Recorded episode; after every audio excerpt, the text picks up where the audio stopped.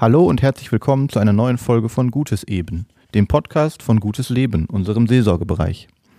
Heute sitze ich hier mit Benjamin Fleur, dem Pastoralreferenten unseres Seelsorgebereiches. Hallo Benjamin. Erzähl doch mal, wie du zu diesem Beruf gekommen bist und was es für Voraussetzungen dafür gibt, dass du diesen Beruf ausüben kannst. Dazu gekommen bin ich ganz klassisch über die ähm, Jugendarbeit. Ich habe mit neun Jahren als Messdiener angefangen und dann einfach nicht mehr aufgehört und schon ist man da.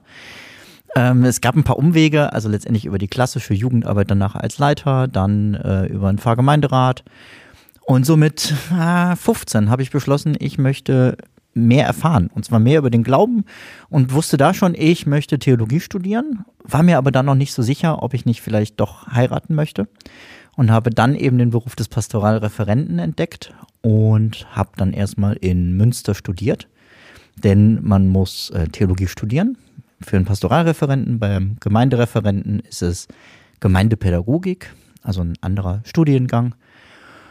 Und anschließend dann eine Ausbildung beim Bistum nochmal gemacht. Das heißt, bei mir war es so, dass kurz vor Ende des Studiums nicht so klar war, was wird's denn jetzt? Und ich habe zu der Zeit schon vier Jahre für einen ähm, Benediktinerkloster gearbeitet in der Bildungsstätte. Habe gedacht, das könnte ich mir vorstellen, als Lebensweg äh, anzutesten. Und dann traf ich meine jetzige Frau und äh, damit war es dann klar, es wird der Pastoralreferent und so kombiniere ich jetzt das Beste aus beiden Welten. Also erst das Studium und dann eine dreijährige Ausbildung ähm, bistumsintern. Sehr gut. Und jetzt ist das natürlich schon dann schon eine ganze Zeit, also vier Jahre plus drei Jahre dann nochmal Ausbildung, Studium und Ausbildung. Ähm, wie, wie sieht ein typischer Arbeitstag aus, falls es den überhaupt gibt, oder ist dann doch jeder Tag irgendwie doch anders? Zunächst mal sind mehr Jahre, es sind eigentlich äh, zehn Regelsemester, also schon fünf Jahre plus drei. Bei mir waren es ein paar mehr, aber dafür habe ich viel Praxis gesammelt. Ähm, der typische Tag, den gibt es tatsächlich überhaupt nicht. Und das ist das, was ich so unglaublich reizvoll finde. Ähm, es gibt nicht äh, einen festen Rhythmus, es gibt keine festen Uhrzeiten. Es ist oft so, dass vormittags viel ist an Büroarbeit, an Gesprächen mit anderen äh, Hauptamtlichen, äh, egal aus welchen Bereichen, Besuche in den Kindergärten, ähm, Gottesdienste mit den Grundschulen oder da Besuche.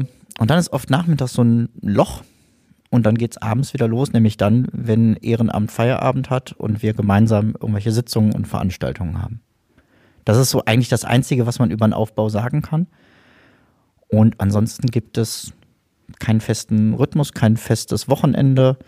Ähm, wir haben ein freies Wochenende im Monat und jeden Montag frei. Genau, vielleicht so ein bisschen, wo wir gerade sitzen. Wir sitzen auch hier gerade im Jugendraum unserer in St. Michael in Wermelskirchen und wie du sagst, jetzt hat das Ehrenamt Feierabend und wir beiden sitzen jetzt hier und gleich geht es auch noch weiter mit dem nächsten Punkt. Ähm, das führt mich so ein bisschen zum zur nächsten Frage. Das, du, du bist hier in unserem Seelsorgebereich ja auch hauptsächlich für die Jugendarbeit zuständig. Ähm, das ist natürlich was, was viel und häufig mit jungen Menschen zu tun hat, aber nicht nur. Hast du für dich denn, ich verrate jetzt mal kurz dein Alter, du bist 40 Jahre alt, ähm, 39 noch, genau. Ähm, hast du für dich eine Grenze gesetzt, wo du sagst, ab dann macht ja, Jugendarbeit keinen Sinn, ist vielleicht falsch formuliert, aber dann wäre es für dich schwierig, ich nenne das mal so ein Beispiel, wenn deine Kinder irgendwann selber in den Leiterrunden sitzen oder gibt es da für dich irgendwas, wo du gesagt hast, dann widme ich mich vielleicht anderen Dingen? Also zunächst mal, Jugendarbeit ist eins meiner Felder. Also ich bin derjenige, der tatsächlich vom Team das meiste in der Jugendarbeit macht und da auch so die äh, koordinierenden Fäden versucht in der Hand zu halten und eben ähm, mit den einzelnen Gruppen und mit dem Jugendausschuss und mit dir als Zuständigen für die Jugend äh, vom Pfarrgemeinderat zusammenzuarbeiten. Aber es ist ja nur ein kleiner Teil meiner Arbeit. Ähm, und das finde ich ist auch der große Reiz an dem Beruf, denn man kann so ein bisschen äh, mitaltern.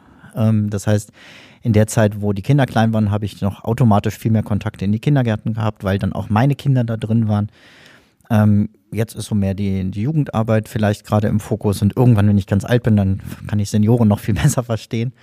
Ähm, aber eben diese Abwechslung zwischen den Feldern macht den Reiz für mich aus.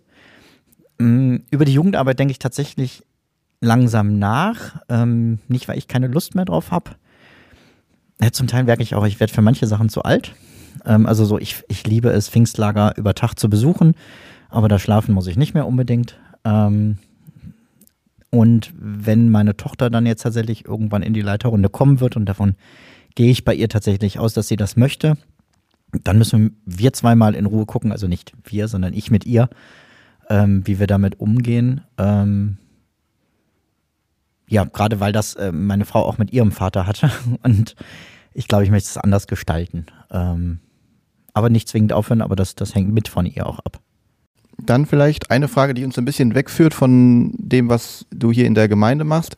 Du bist neben all den Tätigkeiten, die du jetzt aufgezählt hast, auch Podcaster und Coach im Bereich Zeitmanagement und ähm, setzt auch da einen Schwerpunkt auf Vereinbarkeit von Familie und Beruf. Und da habe ich auch so ein bisschen reingehört und hast du mir auch schon mehrmals von erzählt. Ein Lebensstil, den ich durch dich tatsächlich das erste Mal kennengelernt habe und von dem ich glaube, dass du von dem sehr profitierst, ist der des Minimalismus. Ähm, erklär doch den Zuhörern mal kurz, was es damit auf sich hat und wie, in ganz groben Zügen, ohne jetzt die, das andere wegnehmen zu wollen, ähm, vielleicht ganz kurz, wie jeder von uns davon profitieren kann. Boah, ganz schön viel in einer Frage. Ähm, ich merke, dass ich das, ich glaube, das, was ich aus meiner Lebensgeschichte erzählt habe, spielt da mit rein. Also Minimalismus und äh, Mönchstum ist ja gar nicht so weit voneinander weg. Also materielle Dinge haben für mich eigentlich keine Bedeutung. Sie haben eine Funktion, aber sie haben nie eine emotionale Bedeutung oder so, genauso wie irgendwelche Gegenstände mich nicht an irgendwas erinnern, sondern manchmal mache ich mir auch ein Foto von was und sage so, jetzt kann es gehen und die Erinnerung habe ich zur Not noch im Foto und eigentlich habe ich sie im Herzen und im Kopf.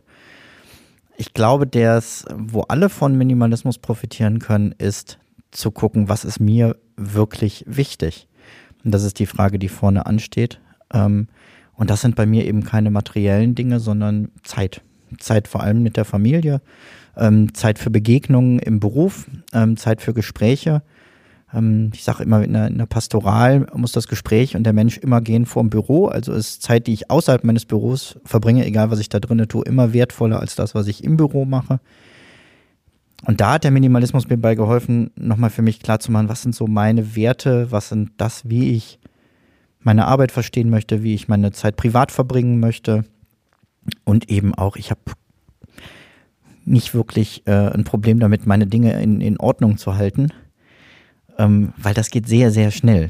Ähm, vor allem seitdem wir jetzt ein bisschen, wie war das, meine, meine Tochter saß letztens bei mir im Büro und guckte sich um und sagte, ja, das ist, äh, das ist ähm, ordentlich.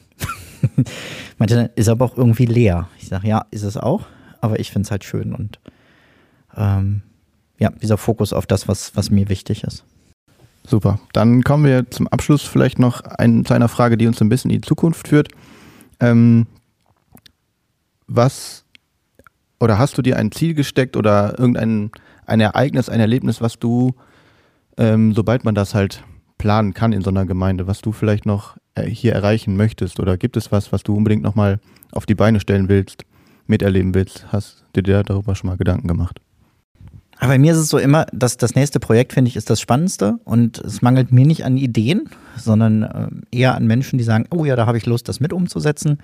Andersrum bin ich immer gerne bereit, wenn jemand sagt, ich habe da eine Idee, aber ich brauche jemanden, der das unterstützt. So genau verstehe ich meinen Job, eben zu sagen dann, okay, dann gehen wir das jetzt gemeinsam an. Das führt bei manchen Leuten zu Irritationen, weil die dann sagen, nee, ich wollte das ja nur mal wünschen. Ich sage, ja, aber das wird in Zukunft immer weniger funktionieren, sondern lass uns mal gucken, was können wir gemeinsam da erreichen. Und die nächsten zwei Projekte, auf die ich mich richtig freue, ist zum einen der Ökumenische Wermelskirchentag am 13. August im Rahmen vom Stadtjubiläum.